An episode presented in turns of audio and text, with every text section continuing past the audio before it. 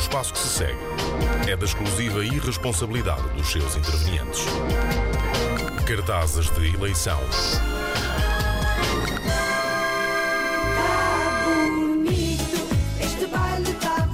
Está bonito, está. Foi precisamente o que eu pensei quando estava nas minhas férias tranquilamente e me apercebi de que a Ágata se ia candidatar a vice-presidente da Câmara Municipal de Castanheira de Pera por uma lista independente. Quer dizer, mais ou menos independente, mas já lá vamos. Eh, A candidatura foi anunciada há dias com um post no Facebook onde se podia ler o seguinte: Queridos amigos, não sou de politiquices. O meu partido é o bem-estar de todo o ser humano, é o amor e tudo quanto se pode dar para conforto de muitas famílias. Portanto, se este partido da Ágata tivesse uma sigla, seria qualquer coisa como Vota Betchat Kim PDPX Partido do Bem-Estar de todo o ser humano, do amor e tudo quanto se pode dar para conforto de muitas famílias. Com Hã? Não votavas? Que- que- que- é que Quem ganha é você. É isso. E é bem verdade que Castanheira de Pera, eh, uma das zonas mais afetadas pelos incêndios este verão, precisa de amor e conforto, mas a Verdade. questão é: será que o amor de Ágata é suficiente?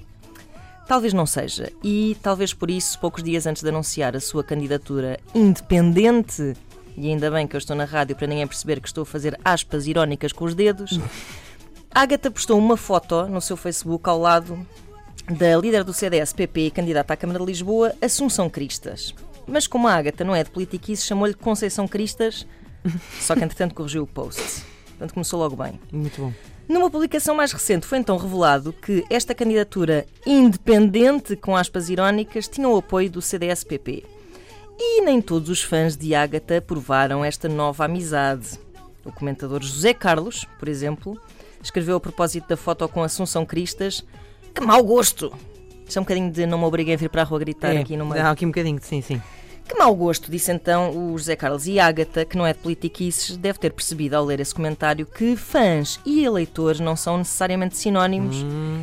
E por isso respondeu da forma mais comprometida, mais descomprometida possível, assim é que é, escrevendo LOL, como mulher é top, como política, não sei avaliar. Sobre Assunção Cristas. E eu penso, não é um bocado inquietante que a Ágata não saiba avaliar a líder do partido que a apoia? Eu dou, eu dou como exemplo isto. Por exemplo, eu, como mulher, sou top. E tu não me deixas mentir, não é? Verdade, como mulher, sim, sou top. és top, hashtag top mesmo. Mas como costureira, sou uma vergonha. Portanto, se a Ágata precisar que eu lhe levante uma bainha, poderá confiar em mim? Pois. E depois, quem me dera ter uma vice-presidente de Câmara que chegasse às reuniões e dissesse Planeamento urbano? LOL!